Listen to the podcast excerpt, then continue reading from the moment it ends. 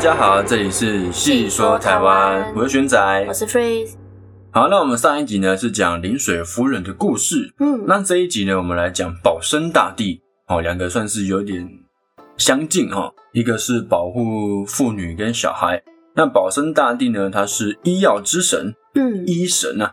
那最近的疫情猖狂严重，有保生大帝的宫庙应该蛮多人去拜的，那有机会我们可以去走一下这样。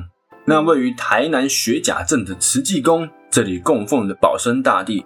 在每年农历三月十五号过生日的时候，都会举行上白蕉业主大典。那这个活动呢，是一项历史非常悠久的迎神赛会。那这个慈济宫的保生大帝是当初郑成功来台湾的时候，他的部队从福建的白蕉村分灵过来的，所以呢，在那个时候呢，每年都要回去拜见主神。这样，那到了日治时期的时候，日本人呢就禁止这项活动。禁止他们回去去拜见主神，好，所以他的信徒们只要把保生大帝迎到将军溪出海口附近，对着大海摇拜，嗯，这样就还是有拜。那之后渐渐加入了各种的民俗表演，像是牛犁镇啊，或是宋江镇等等，形成了一项乡土色彩相当浓厚的阴神赛会，就是非常的在地本土。哦，原来这两个是为了当初要祭拜祖先的时候才有的。你说牛犁镇跟宋江镇吗？没有，他们就是他们是一个算是一种技术，技术对，在很多地方都可以，就有点像布袋戏，嗯，就不是只局限于某一种仪式才会出现，它很多种仪式都可以出现。牛犁镇跟宋江镇就跟布袋戏一样，像很多有神的庙会都会出现布袋戏嘛，嗯，这样，对对对对，哦，没错。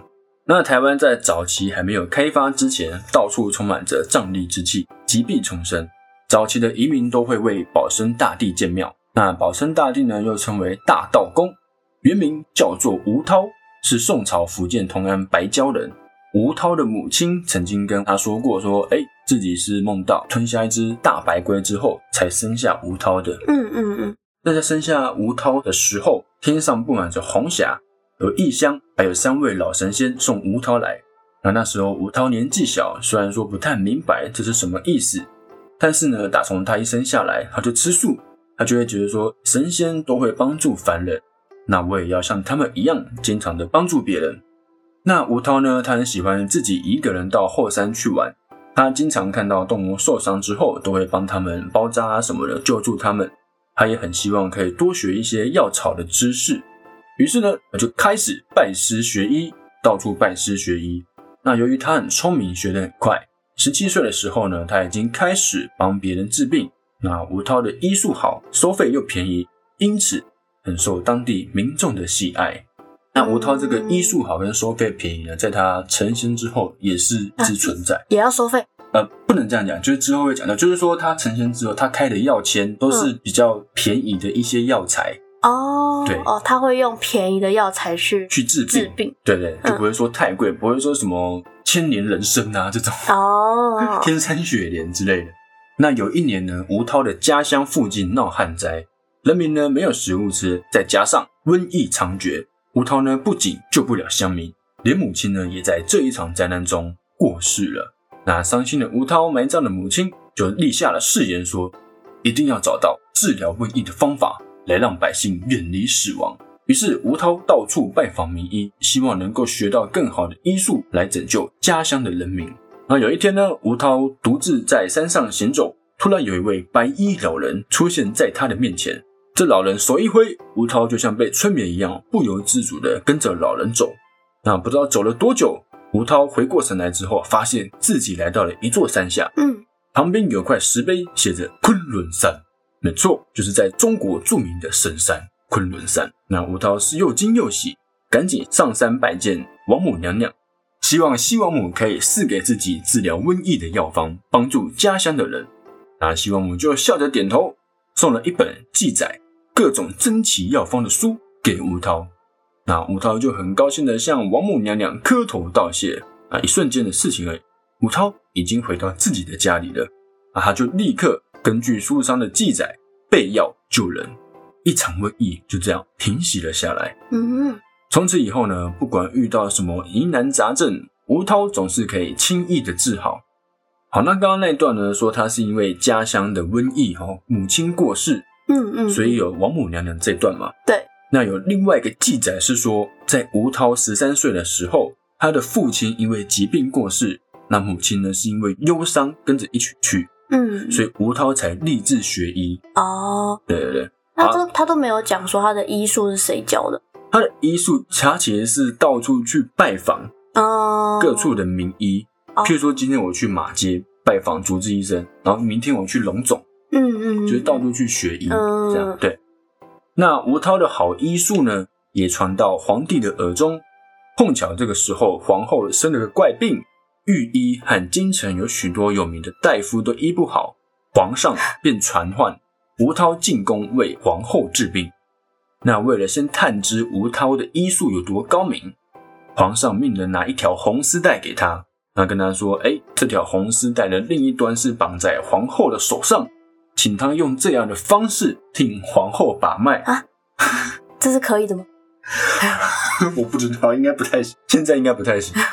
那吴涛把完脉之后，他说红丝带的另一端是一只狗，不是皇后。皇上听到之后，相当佩服他的医术，还真的是一只狗，这都行啊，算你厉害。于是就立刻请吴涛进宫替皇后治病。啊，没过多久，皇后的病就好了。嗯嗯，就不是用红丝带，是真的帮他把脉了。哦，啊，从此呢，吴涛的声望就越来越高。那有一天，吴涛呢到山上采药，突然一阵狂风大作，一只黑色的大老虎出现在他的面前。嗯，那这个大老虎呢，在地上痛苦的打滚，痛苦的打滚，重讲一次，打一滚，打滚。那这大老虎呢，在地上痛苦的打滚，咆哮着对吴涛说。请你救救我吧，我已经痛得受不了啦。那吴涛让老虎呢把嘴巴张开，仔细一看，原来是这头黑色的大老虎吞了一位妇人。那这妇人的发簪呢，刚好梗在他的喉咙那边，就跟有时候吃鱼一样，卡在喉咙那边，卡住，对，卡住。那吴涛就跟老虎说，如果要救治他，就必须以后呢不能再为非作歹，不能吃人。老虎当然就答应了嘛。那从此以后呢，这只老虎跟着吴涛行走天下，悬壶济世。啊，有一天呢，他们来到一个河流旁边，看见有一位长相奇特、弯腰驼背的老人坐在一块大石头上。他一只手捂着眼睛，对着吴涛说：“我的眼睛好痛，可以帮帮我吗？”啊，吴涛呢，看看老人的眼睛，发现双眼不仅圆滚滚的，还透着红色的火焰。吴涛笑着跟老人说：“哈，你可不是一位普通人哦。”老人吃了一惊，没想到吴涛看得出来，原来这位老人是一条龙变身而成。他怕吴涛不肯救助龙，就不肯救助非人类，嗯，所以呢才变成人类。那吴涛也不在意哦，只要是天地万物，他都救助。可他眼睛痛，对他眼睛痛，那吴涛呢就拿出草药敷在老人的眼睛上。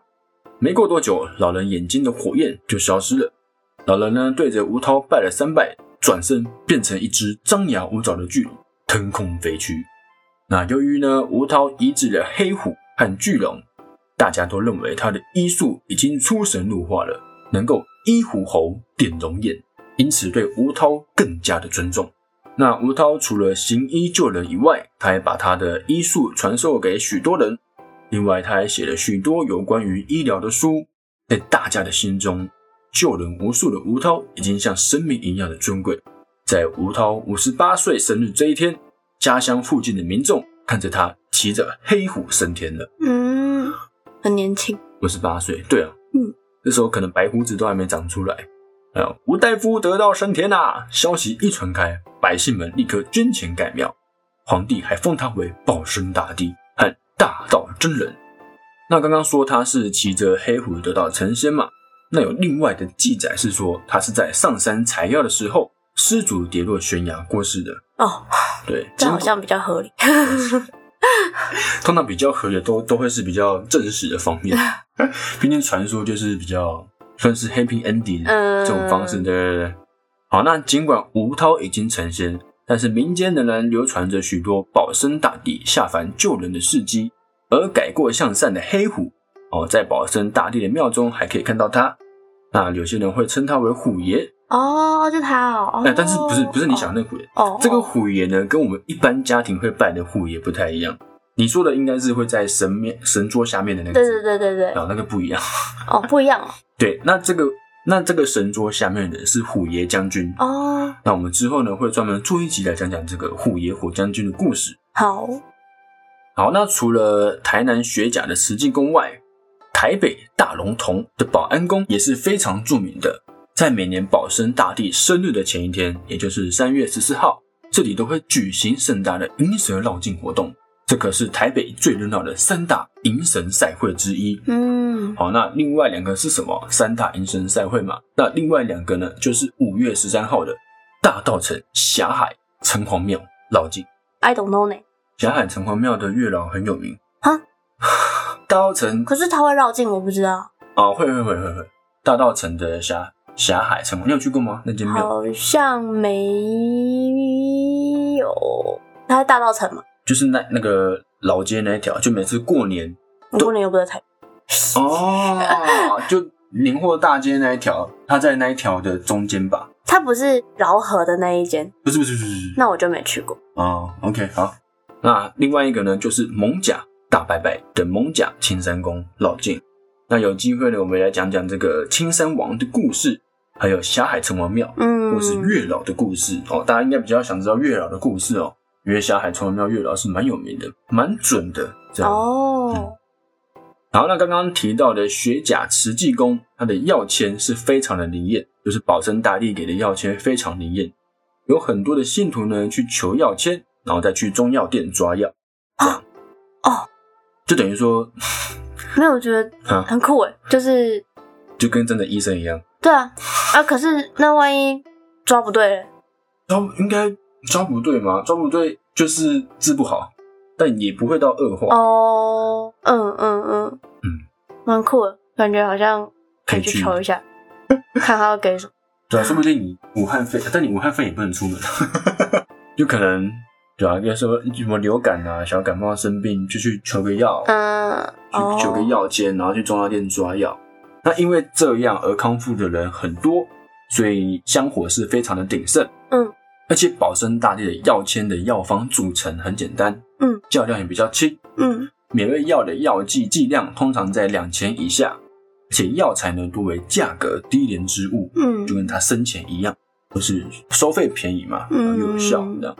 那另外从药方的内容来看呢，是相当重视脾胃的调理，而且重视药膳食疗。哦通常可能是煮一锅中药，然后里面放一只鸡这种方式。哦，对对对，乌骨鸡什么之类的，登短的那种药。嗯嗯嗯，好，那保生大帝的故事呢，又有翻拍成电影跟电视剧，台湾的、大陆的都有。有兴趣的听众朋友呢，也可以去看看。还有电影啊，但电影是蛮早的，我们出生之前哦拍。哦，嗯，好，他那个学甲慈济宫在哪？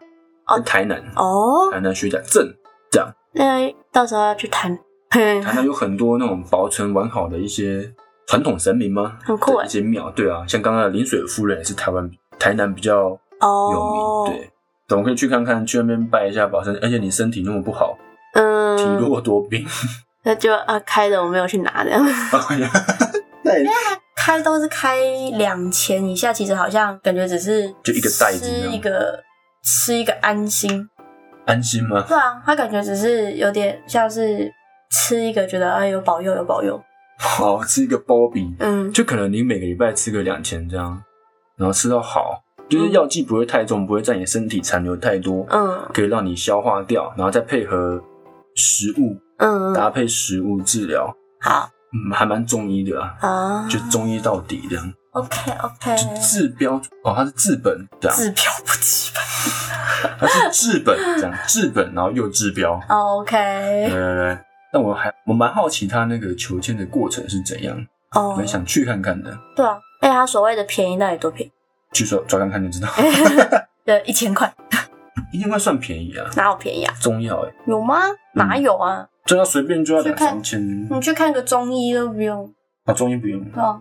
可是如果你赚到两千，应该也不用。两千应该蛮便宜的，对应该五百块吧。